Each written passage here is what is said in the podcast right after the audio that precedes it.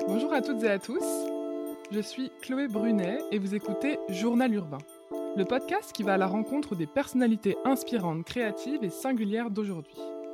Toutes les deux semaines, je vous propose de découvrir des projets indépendants portés par des personnes engagées ayant à cœur de faire bouger les choses dans leur domaine. Ils sont artistes, musiciens, jardiniers, militants. Ils nous racontent leur parcours, la genèse de leur projet et comment, à leur échelle, ils embellissent le monde. Avec Journal Urbain, vous découvrirez leur quotidien et leurs bonnes adresses, comment leur manière de vivre nourrit leur vision.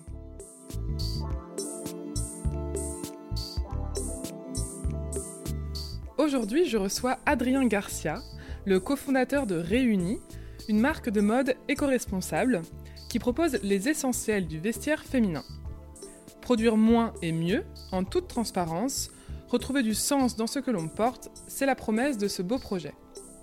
Dans cet épisode, on parlera de reconversion, puisqu'Adrien n'a pas toujours été dans la mode, du lancement de Réunis avec son frère et sa fiancée, mais également du podcast Entreprendre dans la mode, qui a récemment fêté son 150e épisode.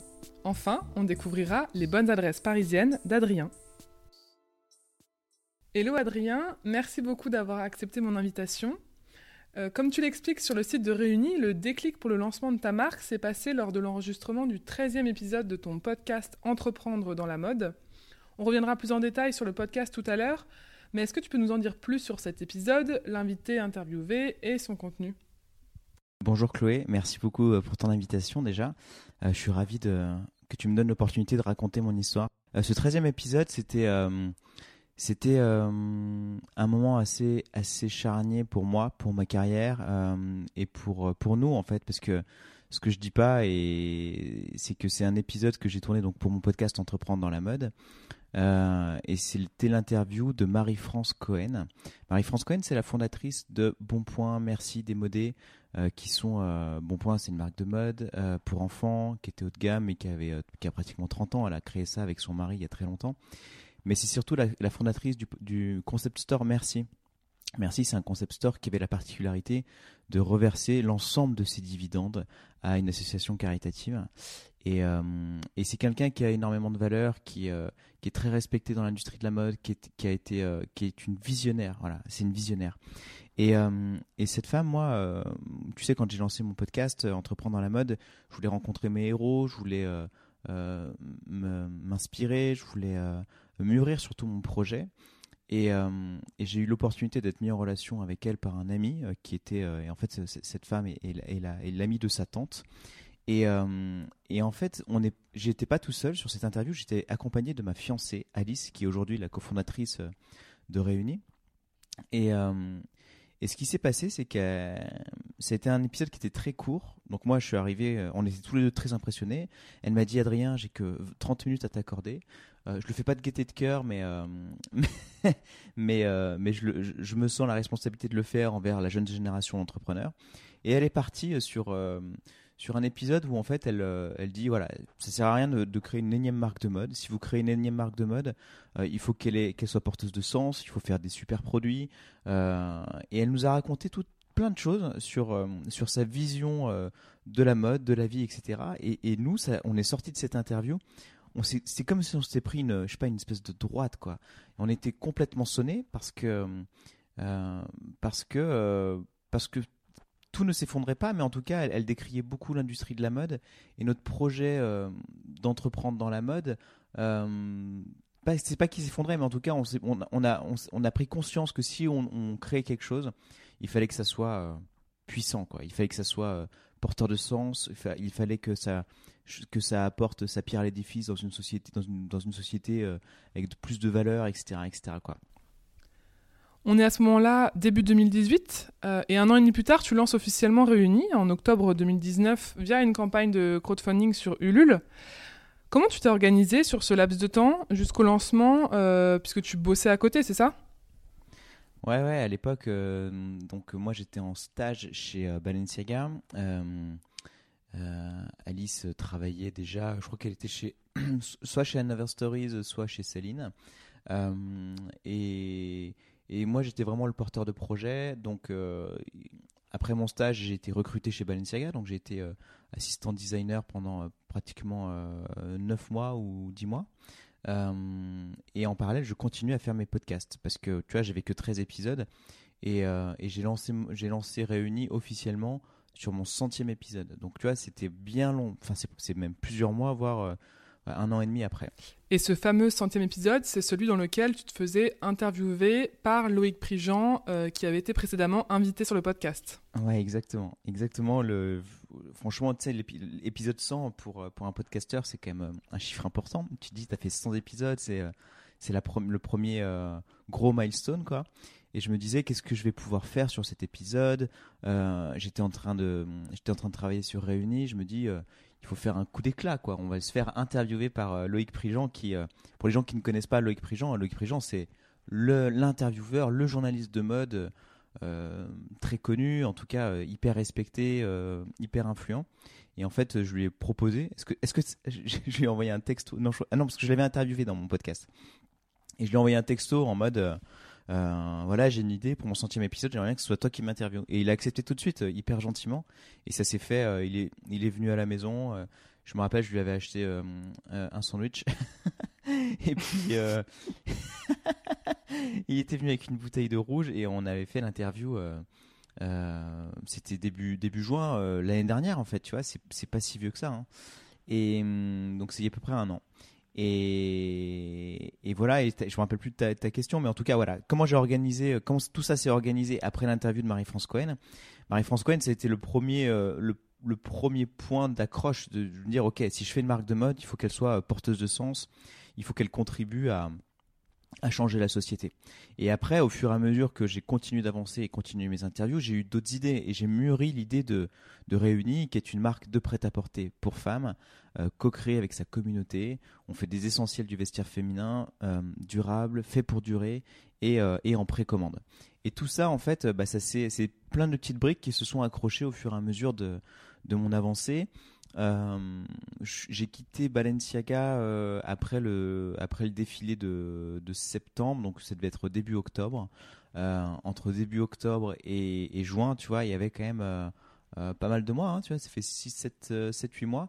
Et là, j'ai pris ce temps-là pour, pour d'une part développer mon podcast, la, la, monétisation de mon podcast Entreprendre dans la mode, et d'autre part mûrir sur ce modèle économique et, et sur ce projet réuni parce que faire une marque de mode, c'est, je le dis toujours, mais c'est hyper, hyper, hyper difficile parce que parce qu'il faut, il faut être fort en branding, en communication, il faut avoir une communauté soudée, il faut être bon sur les réseaux sociaux, il faut, euh, il faut être bon designer, il faut être bon euh, euh product développeur, il faut être bon partout en fait. Et, et franchement, on est loin d'être parfait encore, mais, mais tout ce temps-là a été le, le un temps qu'on a pris pour, bah, pour développer notre premier produit, pour réfléchir à comment est-ce qu'on allait entrer sur le marché, tu vois.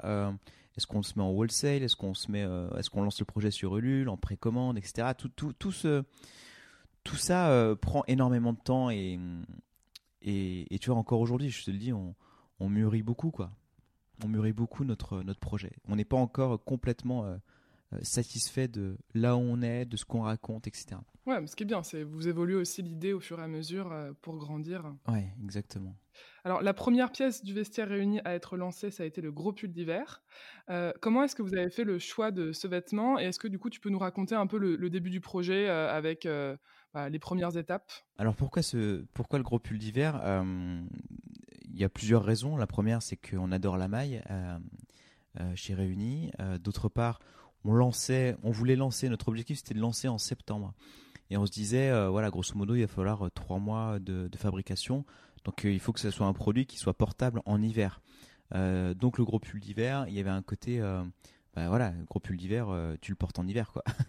et, dernière chose, on trouvait que le gros pull d'hiver symbolisait bien l'idée qu'on avait de notre marque qui, soit quelque chose de chaleureux, d'enveloppant, de rassurant, etc. Dans le mot réuni, il y a quelque chose de très familial, amical. Euh, on te met bien quoi. Et, on trouvait que le gros pull d'hiver avait ce côté-là, euh, était, un, était un bon symbole pour, pour commencer. Euh, ensuite, pour la partie en ce qui concerne la fabrication, donc chez Réunis, on commence toujours par un, un, questionnaire qu'on envoie à notre communauté. On leur, on leur demande typiquement pour le gros pull d'hiver, qu'est-ce que, comment vous imaginez le gros pull d'hiver? Qu'est-ce qu'il doit avoir? Quels sont les problèmes que vous avez avec vos autres gros pulls d'hiver? Dans quelle matière il doit être La couleur Quel prix vous êtes prêt à payer et, et, sur le gros pull d'hiver, on a eu plus de 1000 réponses. et ça nous a permis de, nous mettre au travail et de designer le meilleur pull possible. Euh, une fois qu'on a dessiné ce, pull, euh, alors euh, en sachant qu'on s'est fait accompagner aussi par une amie designer qui s'appelle Wanju, qui est une styliste maille connue, reconnue, parce qu'on se dit que pour faire des bons produits, notre promesse c'est de faire des produits qui durent longtemps, qui sont bien pensés, qui, que tu vas porter dans plein de situations, que tu pourras porter à la fois au bureau, mais aussi pendant tes week-ends à la campagne. Donc euh, faire un bon produit, ça prend, ça demande énormément d'intelligence. Euh, donc on a l'intelligence collective de nos, de nos questionnaires et de notre communauté, mais on va aussi chercher euh, l'intelligence d'Alice qui, qui design les produits, mais aussi d'un spécialiste à chaque fois pour être certain de trouver le bon point, de ne pas se faire rouler sur des pas, se faire rouler, mais en tout cas ne pas faire des erreurs de débutant sur des choses très techniques qui, qui parce que tu as vite fait des, as vite fait de faire des, des, erreurs euh, de débutant en fait. Euh, et une fois qu'on a donc on a travaillé sur un design, on a on a trouvé euh, notre fil. il faut trouver le fil déjà. et ce fil, il fallait qu'il soit très solide, qu'il soit doux, qu'il soit qu'il soit le plus certifié possible. Tu sais, quand, dans le mot durable, il y, a, la dimension durabilité dans le temps, mais aussi durabilité dans dans le respect de l'homme, de la nature euh, et de l'être humain. Et donc là, euh, bah, on s'est mis à, aller euh, appeler plein de, plein de gens, plein de filatures, pour essayer de trouver la perle rare. Et, donc voilà, on a trouvé notre fil 100% Mérinos, RWS, Musling Free, etc., qui sont des certifications qui t'assurent que les animaux, l'environnement et les humains sont bien traités. Et, et ensuite, on a cherché un tricoteur Donc là, il y a quand même beaucoup d'étapes, hein, un tricoteur. Et on a trouvé, euh, euh, c'est quelqu'un qui travaille, euh, enfin c'est Finatex, c'est euh, Wanju qui nous a mis en relation avec, Finatex. Et Alicia, c'est un petit atelier familial qui est basé à, Tolède. Et, là, bah, on a essayé de mettre au point notre prototype. Et, et comme dans toutes les, les marques, il y a plusieurs allers-retours. Tu fais un premier prototype, tu l'essayes. Euh, nous, on a la particularité de faire essayer directement à nos clientes. On a un petit groupe WhatsApp euh, sur lesquels on a euh, plusieurs clientes, tu vois, une vingtaine de clientes qui sont très, très proches de la marque. Et on leur dit de venir à la maison, on essaye le pull, on fait des photos et, et on essaye d'ajuster, de, de, de, corriger ce qui doit être corrigé jusqu'à ce qu'on arrive à, la pièce la plus parfaite possible. et une fois, que, une fois que cette pièce est prête, euh, eh bien, on, prépare euh, la mise en vente. Donc, pour le gros pull d'hiver, on l'avait, euh, on l'avait lancé sur Ulule. donc, ça veut dire qu'il faut faire un shooting, il faut faire une vidéo, il faut expliquer le produit, notre démarche, hein, parce qu'aujourd'hui, on est quand même à une époque où tout l'intérêt d'avoir une communauté, d'être transparent, etc., c'est de raconter une histoire et de raconter notre, notre démarche, pourquoi, pourquoi on fait les choses comme ça, etc. Et c'est tout l'intérêt de notre marque finalement. Si dans notre marque, si tu au-delà des, super produits qu'on fait, du design, euh, il y a quand même cette dimension. Enfin, comme on a des valeurs qui sont fortes, c'est important de les raconter. Donc, on les raconte euh, au travers de, tout ça, quoi, au travers de, vidéos, de photos, et voilà. Et donc, une fois qu'on est prêt, eh ben, on lance euh, notre campagne, notre vente pendant un laps de temps donné. Sur Ulule, c'était 4 semaines, et puis sur la chemise qu'on a lancée il n'y a pas très longtemps, c'était 15 jours. Les gens achètent le produit ils le précommandent en fait, et quelques semaines ou quelques mois après, on leur livre le produit. Euh, voilà, et la, précommande a l'avantage d'une part d'éviter le gâchis, la surconsommation, la surproduction, euh, et d'autre part d'avoir des tarots, euh, des tarifs qui sont vraiment intéressants. On dit que nos produits sont 4 à 8 fois moins chers que, dans les grandes maisons de luxe, parce que nos produits sont, dignes de, des grandes maisons de luxe. Quoi. Tout récemment, avec l'équipe, vous avez euh, finalisé le lancement du deuxième produit de Réunis, la chemise en popeline. Bah, déjà, un grand bravo pour euh, toute cette campagne que j'ai suivie euh, comme une véritable série Netflix. C'était vraiment passionnant de suivre le process de fabrication à travers les articles qui sont très bien rédigés. Est-ce que c'était une évidence, ce deuxième produit? Alors c'était une évidence, oui c'était une évidence parce que hum, après le gros pull d'hiver, on a demandé à nos clientes sur quoi il fallait qu'on bosse en fait. on leur a dit voilà, nous on aimerait bien travailler sur pas mal de produits. Dites-nous lesquels on doit sur lesquels on doit travailler en priorité. Et dans le top 3, on avait la chemise qui était il y avait la chemise, il y le jean et il y avait le t-shirt. Et donc on a décidé de, bah, de se mettre au boulot en priorité sur ces produits-là. Grosso modo, ce qu'on a fait en réalité, c'est qu'on a, a sélectionné les 10 produits qui étaient le plus demandés et on a commencé à bosser dessus. Donc on a commencé à bosser en parallèle sur plein de produits parce que euh, ce que j'expliquais euh, et je pense qu'on s'en est rendu compte, mais notre processus de questionnaire, de, prototype, d'aller-retour, de faire essayer nos produits, ça prend énormément de temps. Trouver la matière surtout, ça prend énormément de temps. Trouver la perle rare, c'est ça prend, ça prend beaucoup beaucoup de temps et donc on s'est dit euh, pour éviter de faire un lancement qu'un seul lancement par an, on devrait peut-être travailler en parallèle sur plusieurs produits. Et donc, euh, euh, on a commencé à travailler sur une dizaine de produits. Donc, je te disais la chemise, le t-shirt, le jean, le manteau, euh, la jupe, quoi d'autre, le débardeur, le pantalon. tu vois, c'est vraiment les produits qui revenaient le plus souvent dans le questionnaire.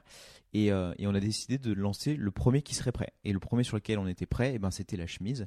et c'est pour ça qu'on a fait, qu'on a lancé la chemise. Alors j'aimerais qu'on revienne sur les fondamentaux de Réunis maintenant, euh, parce que vous dites que la solution pour une mode et une planète plus durable, c'est de produire moins et mieux. Euh, l'idée de la marque, donc, c'est de proposer un vêtement à la fois, un essentiel du vestiaire féminin, avec une coupe intemporelle et des matières durables, donc robustes et fabriquées à partir de fibres 100% naturelles. Euh, tu l'as déjà mentionné précédemment pour le pull, mais est-ce que tu peux nous en dire plus sur vos fournisseurs et le choix des matières et plus précisément euh, dans ce cas pour euh, la chemise alors, on a sur la matière, pour être tout à fait précis, notre processus, il est, on l'a mis en route surtout sur le, sur le deuxième produit, sur la chemise, donc sur la popeline. Ce qu'on fait à chaque fois, on commence par par le questionnaire. Hein. on demande, voilà, grosso modo, qu'est-ce que vous voulez, quelle matière, quelles doivent être les particularités de cette de cette matière. Et pour la popeline, les gens disaient, euh, bah, il faut euh, faut qu'elle soit, faut pas qu'elle soit transparente, il faut qu'elle soit douce, il faut qu'elle se froisse pas trop. Euh, donc voilà, ça c'était les trois, les trois points essentiels qui, qui revenaient régulièrement. nous, dans notre cahier des charges de la marque, on dit qu'on veut des des, des, matières qui soient dignes des plus grandes maisons de luxe.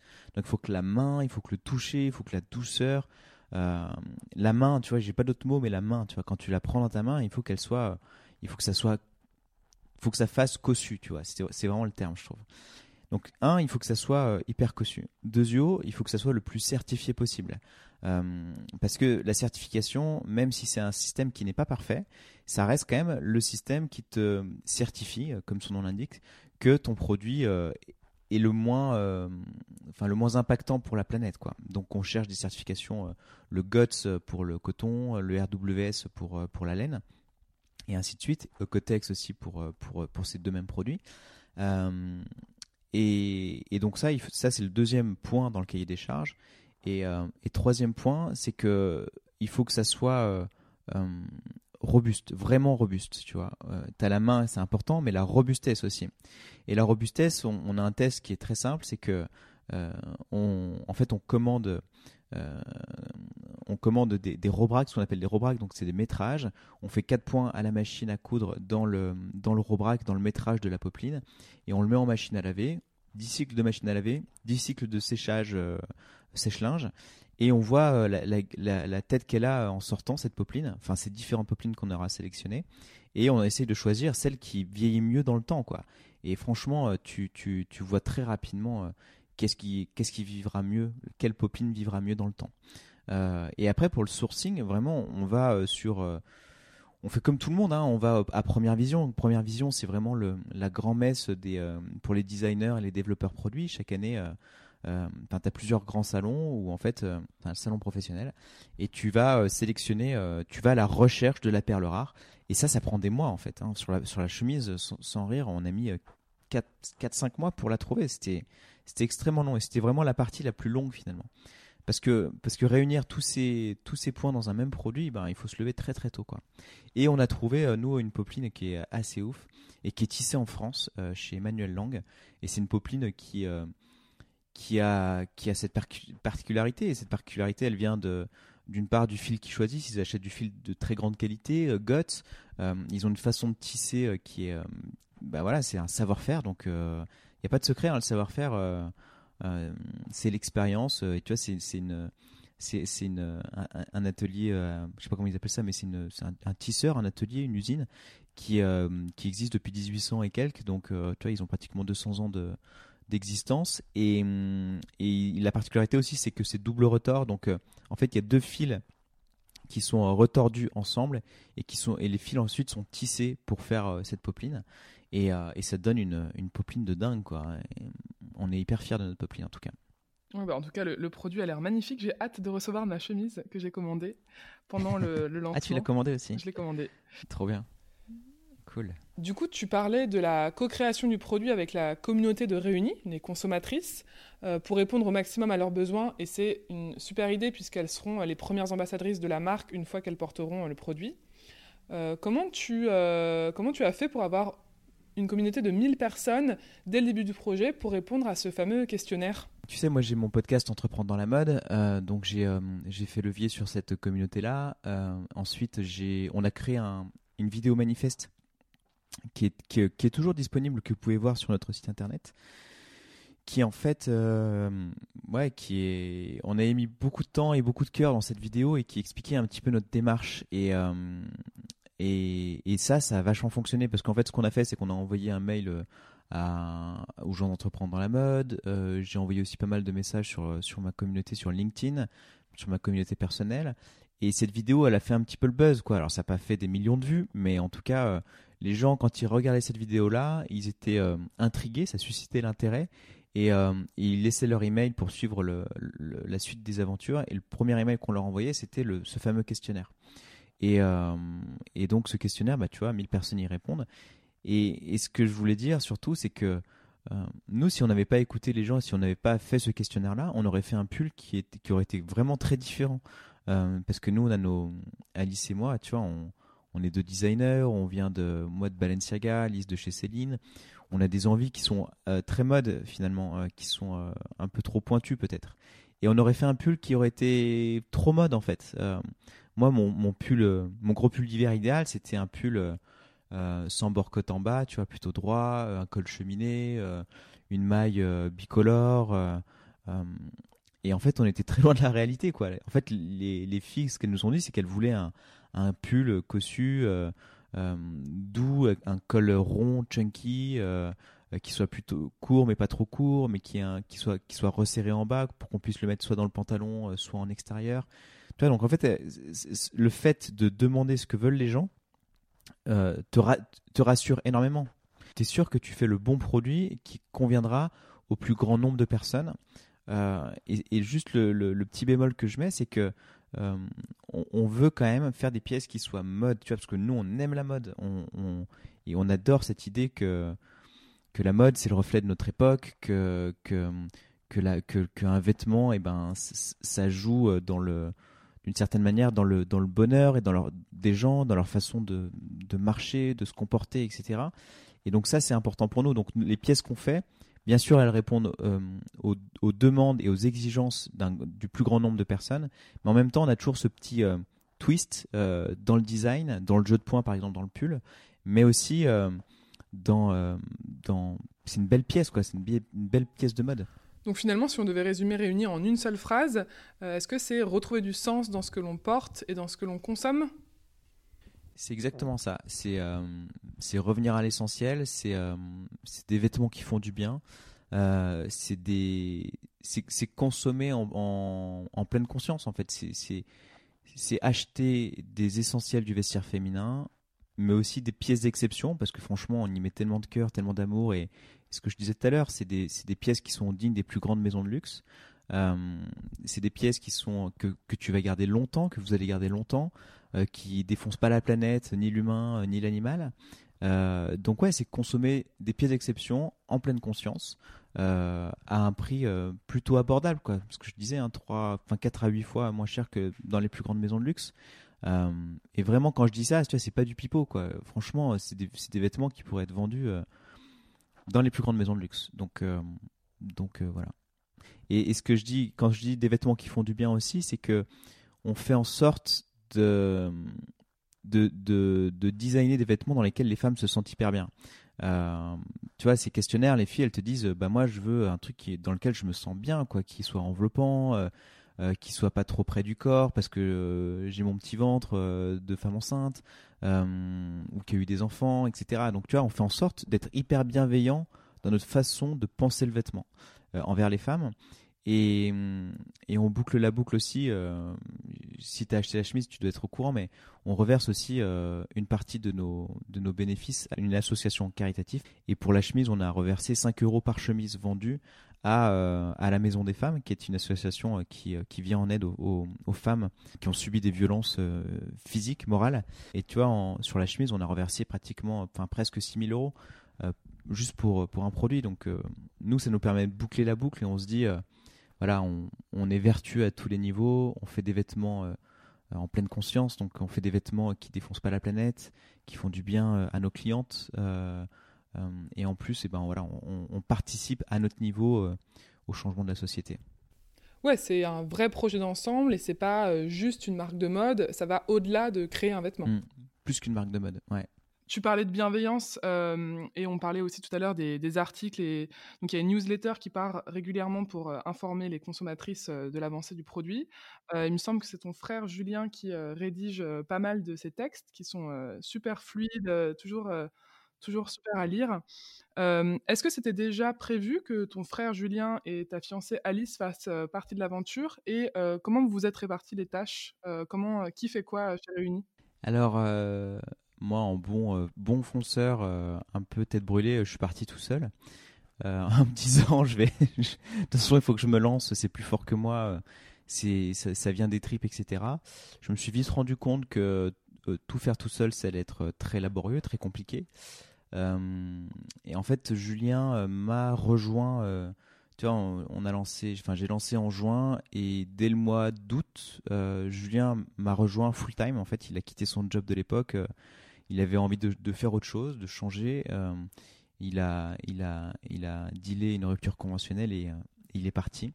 Euh, et en fait, il a toujours été assez, assez proche de mes projets et on a toujours beaucoup communiqué. Et en fait, quand j'ai lancé Réunis, il m'a dit, écoute moi, je, suis hyper aligné avec les valeurs de la marque. Je pense que tu as besoin d'aide. Je pense que je, suis la bonne personne. Moi, enfin, dès qu'il m'a dit ça, j'ai pas pensé une seconde. Tout de suite, je lui ai dit, euh, bien sûr, of course, tu me seras d'une très grande aide et euh, et en plus, c'est beaucoup plus amusant en fait de faire un de faire un business en famille et même à plusieurs, tu vois, parce que tu partages beaucoup plus. C'est quand même plus facile, mine de rien, parce que franchement, mener de front un projet tout seul, euh, ça rend, le truc un peu moins amusant. Hum, parce que, bon, entreprendre, moi, je trouve ça hyper amusant. En fait, si j'entreprends, c'est parce que ça m'éclate qu'il y a un côté rigolo, euh, euh, de, faire le commerçant, euh, faire des beaux produits, etc. Moi, je trouve ça, je m'éclate à faire ça, ça m'amuse énormément. Je, prends ça comme un jeu presque.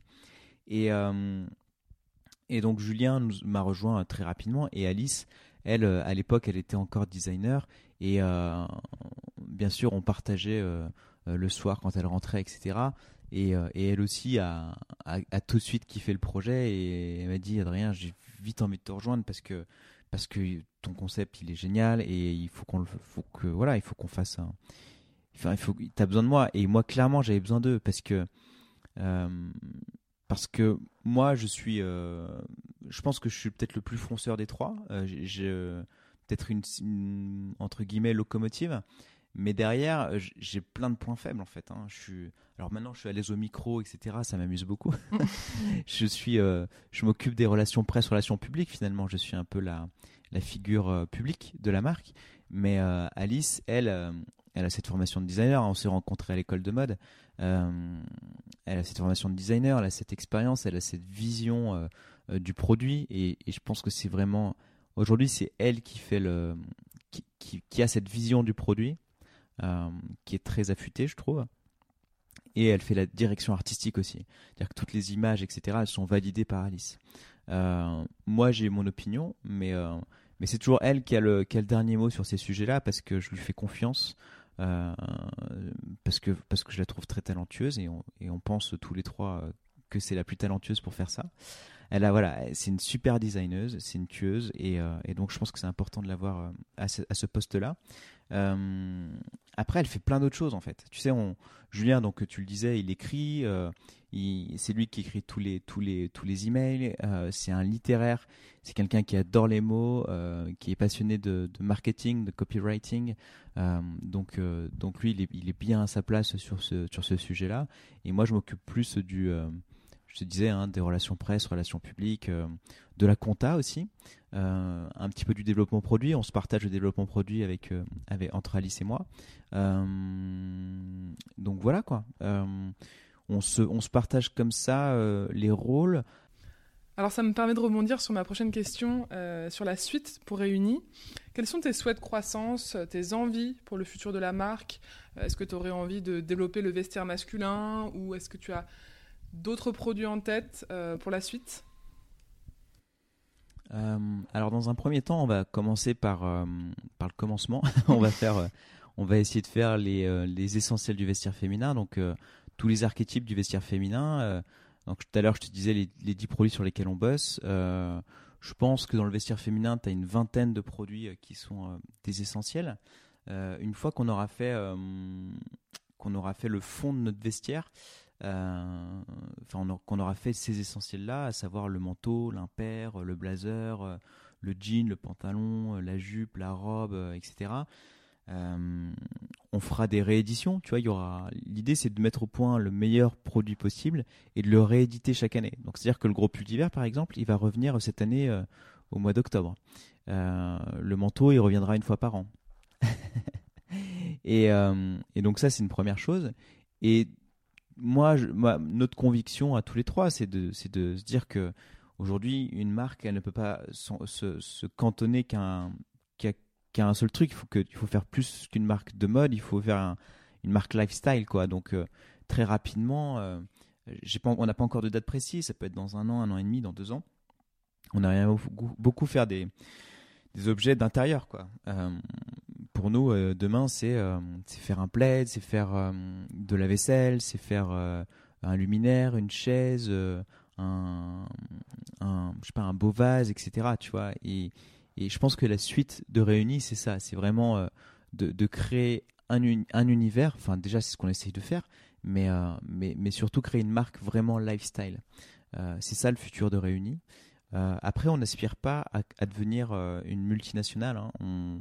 On, se dit que hum, on veut, on veut rester une, une petite boîte ambitieuse, mais une petite boîte. on ne cherche pas à recruter des, des, centaines de personnes. On veut être très agile. On veut être euh, nomade d'une certaine manière. On, veut vraiment cette flexibilité euh, euh, et cette, ouais, cette flexibilité qui, qui, nous rend heureux aujourd'hui. Après, peut-être que, peut-être que dans, dans 3-4 ans, on aura d'autres envies et qu'on voudra ouvrir des boutiques, une boutique dans chaque capitale du monde. On n'en est pas là encore, tu vois, on est encore, en train de, de réfléchir au vestiaire et on veut pas griller les étapes, quoi. Ouais, bah, c'est tout à votre honneur de vouloir développer quelque chose de conscient euh, et de durable, et je pense que c'est essentiel euh, aujourd'hui. Alors, pour clôturer cette première partie sur l'aventure réunie, et puisque le but de Journal Urbain, c'est aussi de découvrir euh, l'invité par les adresses qu'il fréquente, et puisqu'on parle de mode, est-ce que tu peux me dire où Alice et toi vous vous habillez? On s'habille beaucoup en friperie en fait. on est, notre métier fait qu'on on est souvent dans les friperies. Hein. tu sais, le, designer, ce que j'ai peut-être pas dit tout à l'heure aussi, c'est que euh, même dans les grandes maisons, hein, on fonctionne comme ça. C'est que euh, quand tu travailles sur un produit, tu vas aussi chiner. Euh, tu vas dans, dans les magasins vintage pour aller chercher de l'inspiration. Ça peut être une proportion, un détail, un détail de col, un détail de manche, etc. Et ça, euh, bah, ça nous, on a cette opportunité-là euh, très régulièrement d'aller dans des friperies et donc, euh, donc on, on, fait du shopping pour nous aussi. et après, on n'a pas vraiment d'autres marques chez lesquelles on s'habille, tu vois. Franchement, moi, le, dernier truc que j'ai acheté, c'est d'être une paire de, de paraboots, voilà, une paire de paraboots. et, et c'est tout, en fait. On s'habille énormément en vintage. après, les, achats peut-être plus euh, cosmétiques. Alors moi, j'achète pas de cosmétiques, mais Alice achète beaucoup de cosmétiques. Enfin, beaucoup de cosmétiques. Un petit peu. Elle se maquille pas énormément, mais on a une marque qu'on adore en ce moment, c'est Rose Beauty, R-O-W-S-E, euh, qui est une marque de cosmétiques naturels qui sont trop bons. Leur image, elle est magnifique. on adore, on adore vraiment cette marque. Et alors après avoir regardé la vidéo manifeste dont on parlait tout à l'heure, j'ai cru comprendre que tous les trois vous étiez euh, passionnés d'art en général. Euh, quelles sont tes sources d'inspiration et les lieux culturels euh, que tu as le plus de plaisir à visiter? Nous, notre, enfin avec Alice, on va. Alors en ce moment, c'est fermé à notre à notre grand désespoir. Hein. C'est l'atelier Brancusi, tu sais, qui est qui est juste à côté de de Pompidou, du du musée d'art moderne Georges Pompidou à Paris. Euh, je ne sais pas si tu as déjà été dans cet atelier, euh, l'atelier Brancusi. En fait, ils ont recréé l'atelier euh, de Brancusi. Donc Brancusi, c'est un, c'est un sculpteur qui, pour nous, c'est le, le summum, quoi. Donc on va souvent là-bas. c'est un endroit qui est, qui est très calme. Il n'y a pas, il y, a jamais grand monde dans ce, dans ce, dans ce truc-là. C'est marrant. Et, et en fait, ils ont recréé l'atelier avec toutes les sculptures et c'est un côté euh, assez hypnotique. Et euh, donc on y va relativement souvent.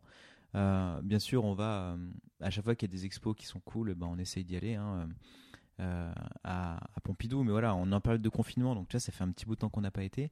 Après, moi j'aime bien aller.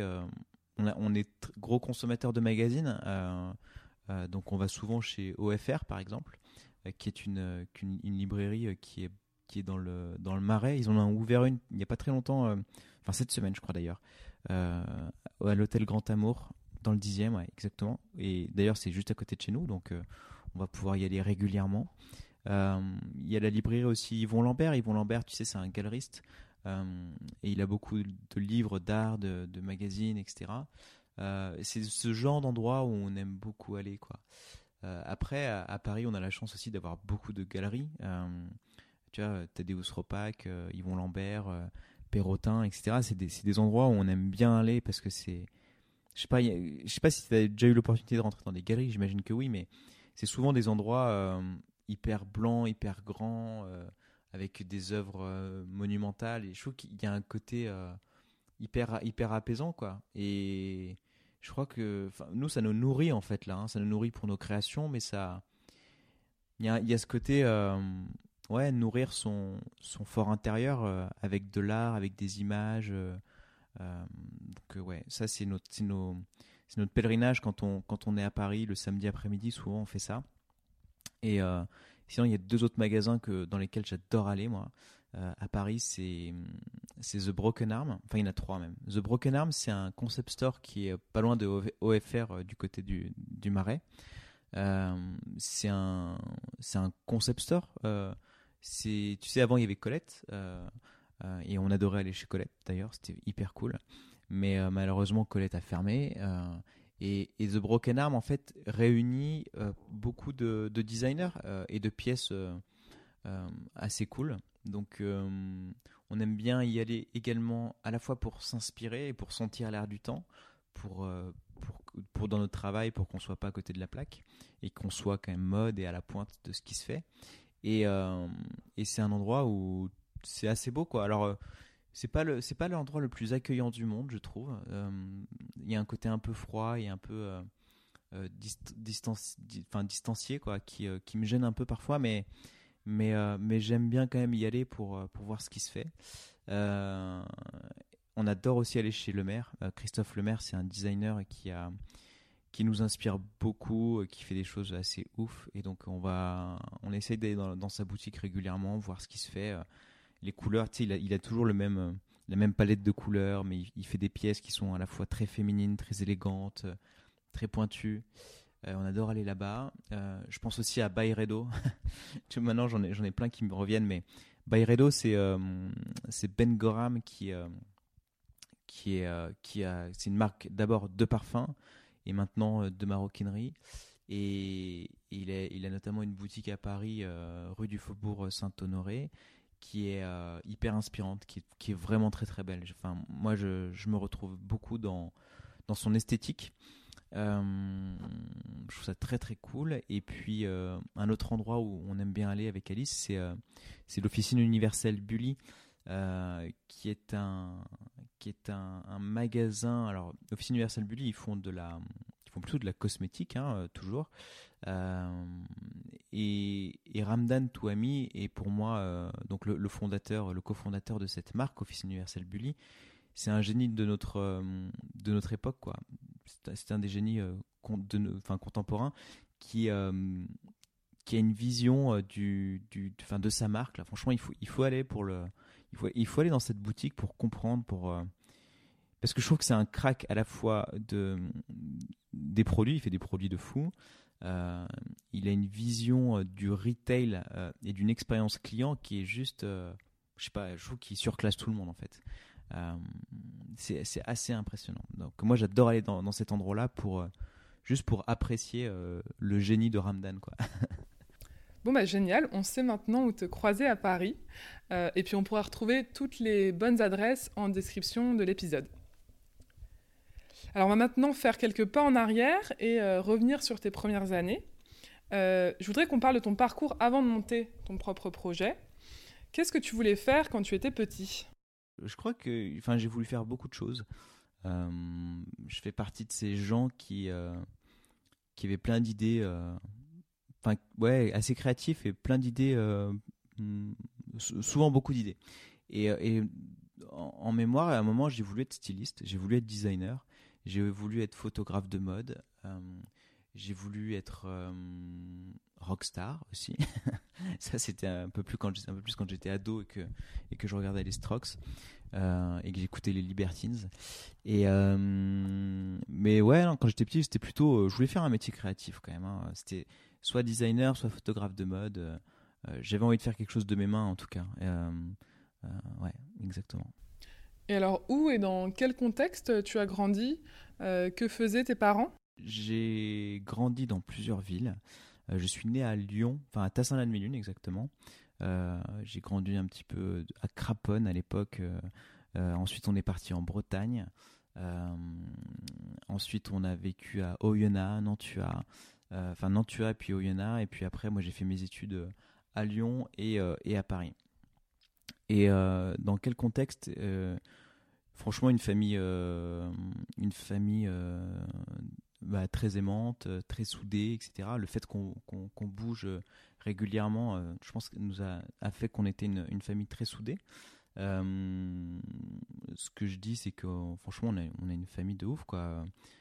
très aimante, des parents très généreux, qui, qui nous ont donné énormément d'amour et qui nous en donnent toujours beaucoup d'ailleurs. et ça, mine de rien, c'est quand même un, socle très costaud, très solide pour la suite des événements. Euh, je trouve que ça te donne euh, ouais, des fondamentaux euh, assez fous.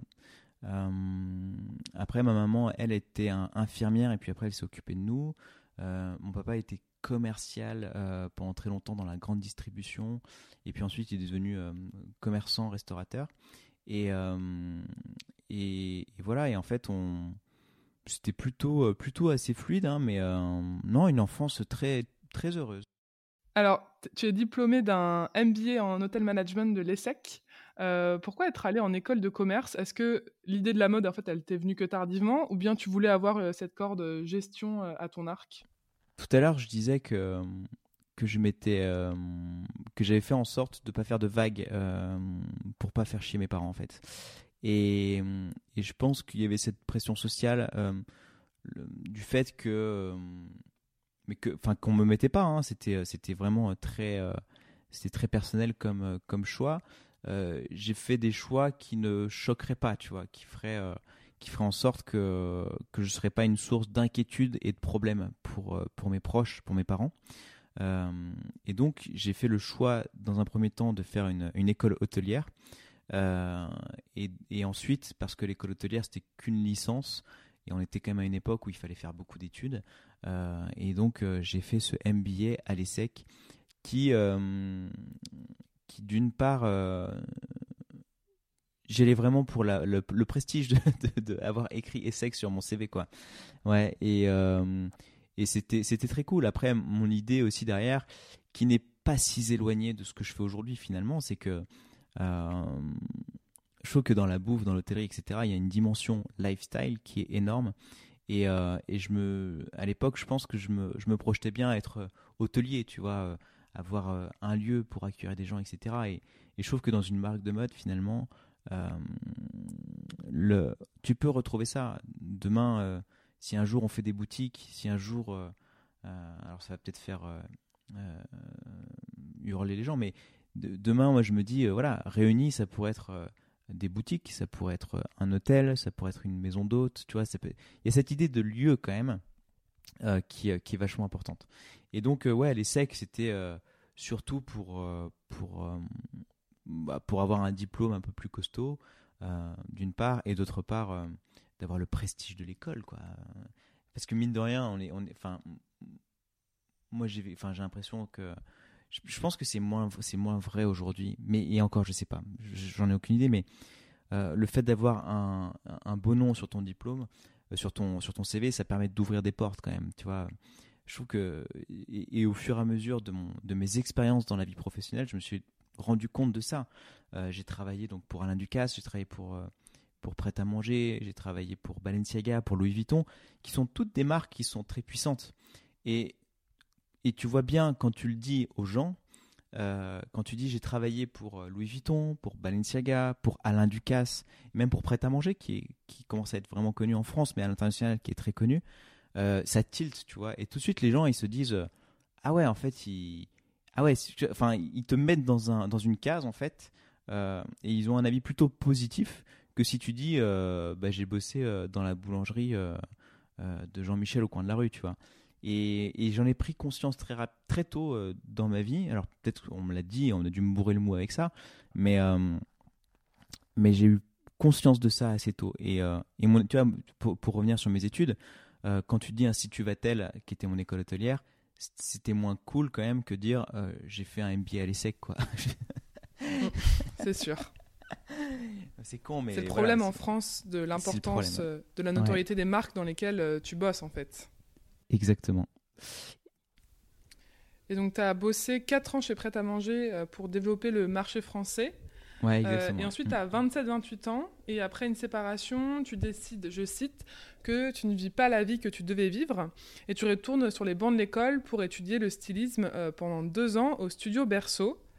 Est-ce que c'est une réflexion que tu avais depuis euh, longtemps, ou un gros déclic d'un coup de vouloir reprendre tes études Ça coïncide, à 27 ans, je me sépare de, de, de, la fille avec qui j'étais depuis 13 ans, tu vois, donc c'était le je suis resté avec, euh, avec quelqu'un pendant très longtemps.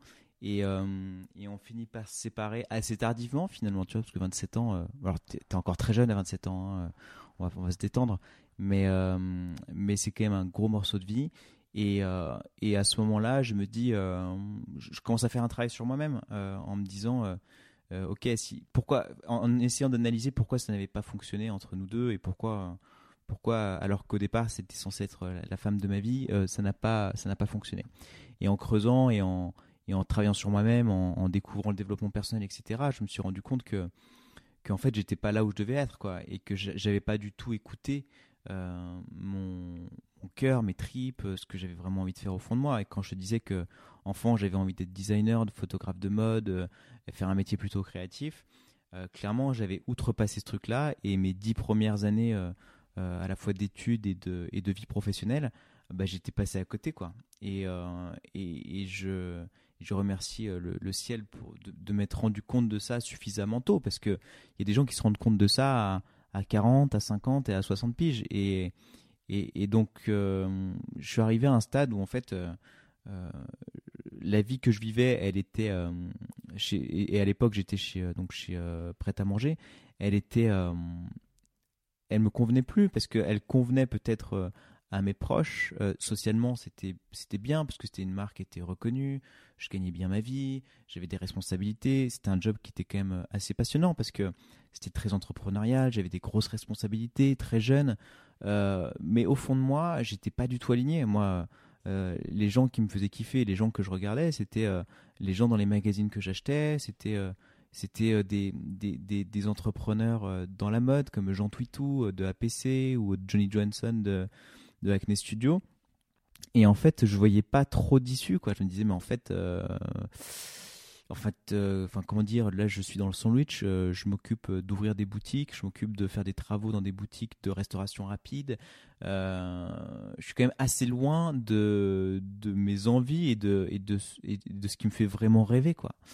Et jusqu'au jour où, en fait, voilà, tu, tu, fais des insomnies, tu dors plus, tu te dis, je, suis en train de passer à côté de ma vie, de rater ma vie. Et tu prends ton courage à deux mains et tu te dis, bah, il faut y aller, mon gars. Hein. il faut sortir les doigts, comme j'aime bien dire il faut y aller et, tu prends ton courage à deux mains et tu dis ok bon on va reconstruire on va reconstruire le truc quoi. Et, et ça bah ça demande euh, bah, beaucoup franchement beaucoup de courage beaucoup de temps euh, euh, beaucoup, beaucoup de courage parce qu'il faut il faut dire il faut dire à ton boss de l'époque qui te fait qui t'a fait confiance qui t'a fait grandir etc écoute euh, Stéphane, je suis pas, je suis pas là où je devais être. Euh, moi, je, je, veux, je veux quitter, je veux quitter euh, prêt à manger. Je vais reprendre les études, je vais retourner à l'école de mode parce que c'est ce que j'ai vraiment envie de faire. Et, voilà. Et donc tu fais tout ça. je te passe hein, l'annonce à, tes proches, à ta famille. À, porter ça, c'est dur. Franchement, c'était. Aujourd'hui, je suis content d'être loin de tout ça, mais mais tu sais, annoncer à tes proches, tu as l'impression de les décevoir d'une certaine manière. Tu leur dis, euh, voilà, je vous m'avez payé une école, vous m'avez payé un MBA, j'ai bien commencé dans la vie, etc. Mais en fait, je vais tout reprendre à zéro parce que ça ne me convient pas. Et, euh, et, annoncer ça à ses proches, à ses parents, etc., je trouvais que c'était très difficile. Ils l'ont très bien pris. Hein, et, et, je te disais, quand c'est des, des, parents qui sont aimants, etc., euh, ils le sont toujours et ils sont toujours. enfin, ils, ils, mettent le, ils mettent le bonheur de leurs enfants avant, avant tout, tu vois. Euh, l'équilibre de leurs enfants, en tout cas qu'ils soient bien dans leur basket euh, avant toute chose. Mais, euh, mais voilà, c'est dur à porter. et puis il y a aussi voilà, dire à, ses proches, à, tes potes, à, voilà, à, tout ce cercle social, bah voilà, je, change de vie, je retourne à l'école, je retourne faire des stages. alors c'est dans des grandes maisons, hein, tu, te, tu, te, tu te bats pour aller chercher des beaux noms pour, pour, que, ça soit, pour que ça soit plus facile à, à faire passer. Mais ce que j'ai appris surtout dans cette période-là, parce que toi, tout ce que je te dis, et je m'en rends compte en le disant, c'est que euh, je portais beaucoup, beaucoup trop d'attention au regard des autres. Euh, euh, et quand je te dis voilà des, gros noms, etc., c'est parce que pendant trop longtemps j'ai vécu au travers, au travers le regard des autres. Mais je sais que c'est c'est le mal de notre époque. Hein. les réseaux sociaux, c'est ça. Hein. C'est qu'est-ce que les autres vont penser de moi, quoi. Et faire en sorte que l'image que j'envoie soit cool euh, pour être acceptée.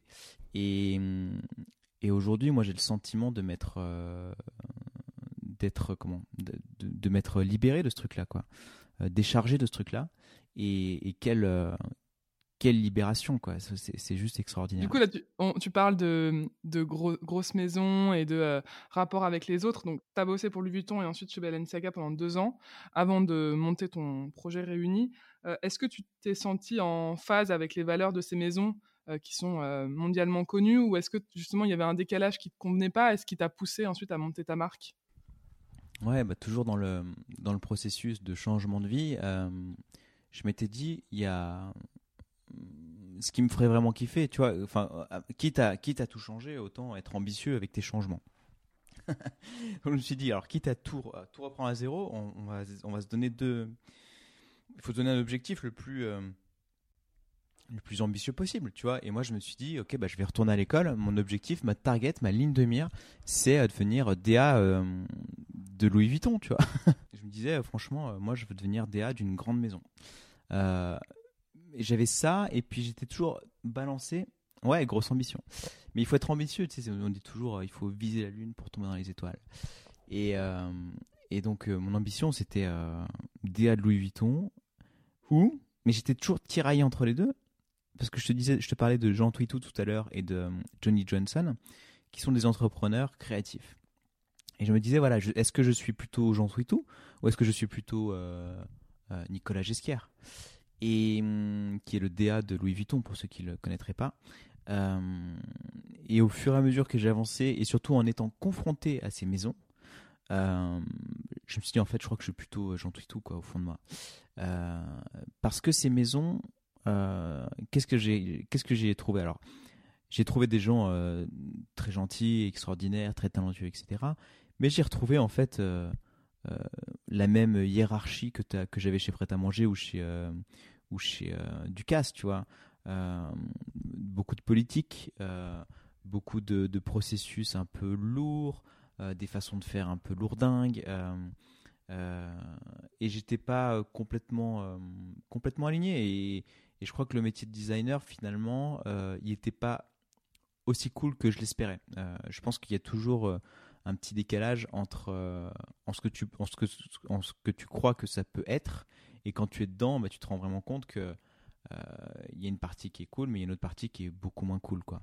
Et, et surtout, je me suis rendu compte que le, processus, le, enfin, le chemin serait très très long.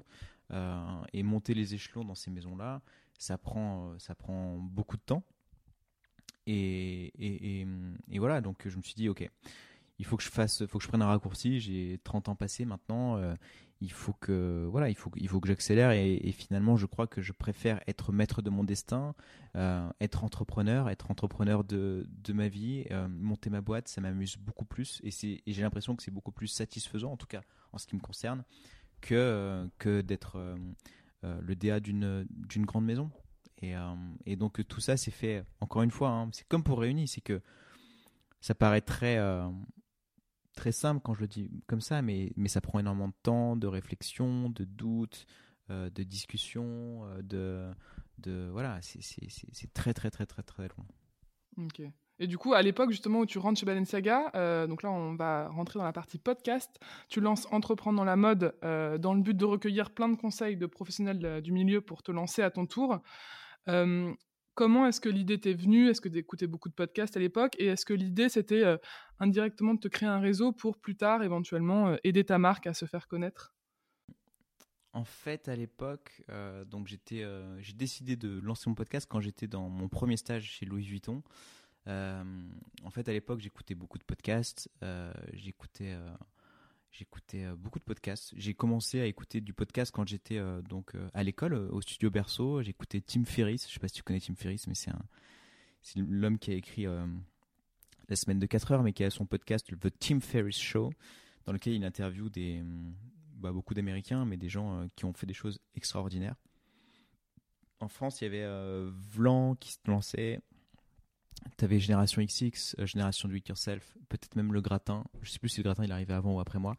Mais euh, tous ces gens, je me disais. Euh, alors, déjà, le, concept du podcast, je trouvais ça assez cool.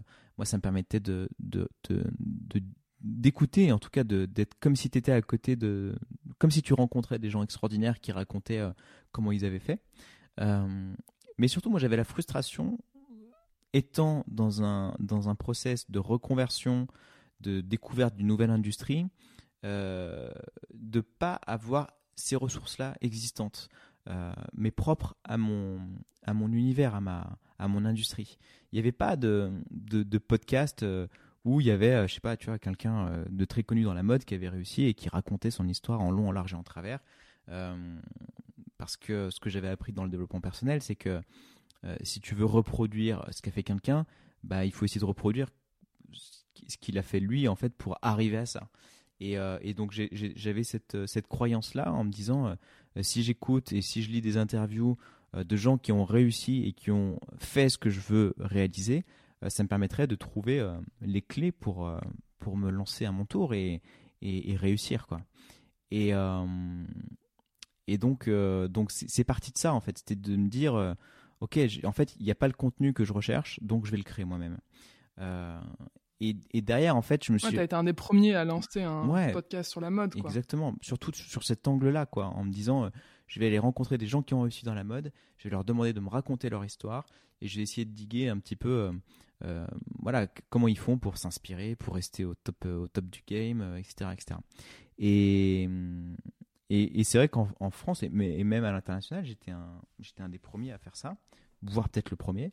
Et, en fait, je me suis rendu compte que, c'était une idée, euh, pas de génie, parce que ça fait présomptueux, mais c'était une idée qui, cochait énormément de cases. Parce que, euh, d'une part, moi, ça me permettait donc de rencontrer des gens qui avaient réussi et, d'avoir euh, en direct live leurs tips, euh, leurs conseils pour euh, moi mener ma carrière. mais surtout, il y avait plein d'avantages secondaires qui étaient d'une part la prise de parole, tu vois, c'est tout con, mais interviewer quelqu'un, rencontrer des gens qui t'impressionnent, euh, poser des questions, etc. Moi, ça m'a permis de, grandir en termes de prise de parole, d'assurance. Euh, tu vois, j'ai plus du tout le trac. Euh, répondre à un interview comme je suis en train de répondre là, il y a, je te dis, il y a, trois ans en arrière, j'aurais été incapable de faire ça. J'étais incapable d'aligner, de trouver mes mots, etc. Et donc moi, ça m'a permis ça, rencontrer des gens impressionnants. Tu vois, je, je me rappelle quand j'ai rencontré Vanessa Seward ou euh, comment elle s'appelle bah, Marie-France Cohen, Ramdan Touami, euh, Bastien Déguzan et tout, c'est des gens qui m'impressionnaient énormément et qui, sont importants, qui, sont des gens importants dans notre industrie. Et les rencontrer, euh, moi j'avais la, boule au bide, quoi. J'avais peur. Et, et, à force de rencontrer chaque semaine des gens qui t'impressionnent, et bah t'as de moins en moins cette boule, cette boule au ventre.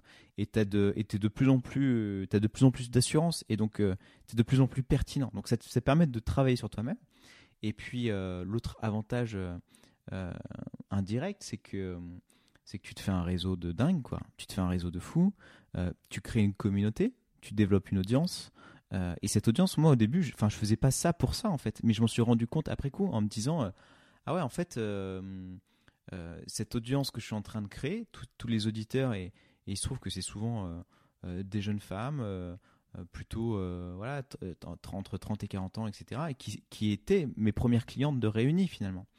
Euh, et donc ce, podcast m'a permis de, de, cocher plein de cases. Quoi.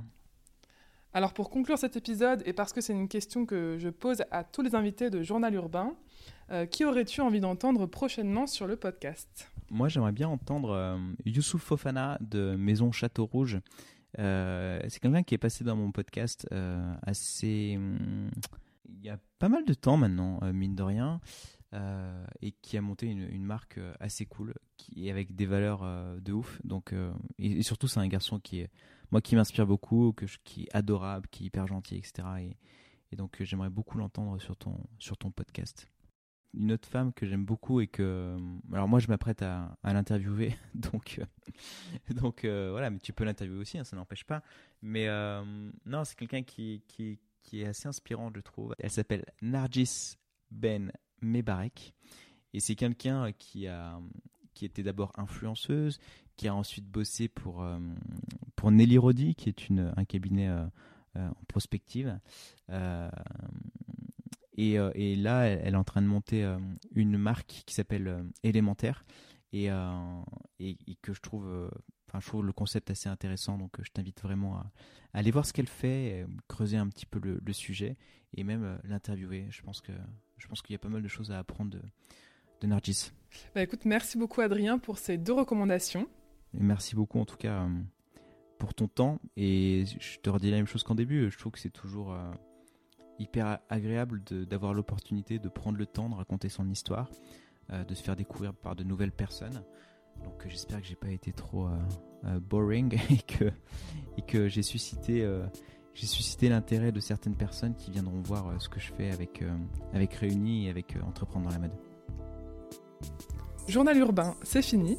Merci beaucoup d'avoir écouté cet épisode. J'espère qu'il vous aura plu. Si c'est le cas, n'hésitez pas à le partager, à mettre une note ou un commentaire sur votre plateforme d'écoute préférée et surtout à en parler autour de vous. Pour prolonger l'expérience et retrouver les bonnes adresses de notre invité, pensez à suivre le compte Instagram du podcast en tapant tout simplement Journal Urbain. Et si vous avez envie d'entendre quelqu'un en particulier dans les prochains épisodes, vous pouvez m'envoyer vos suggestions. Quant à moi, je vous dis à très vite pour un nouvel épisode.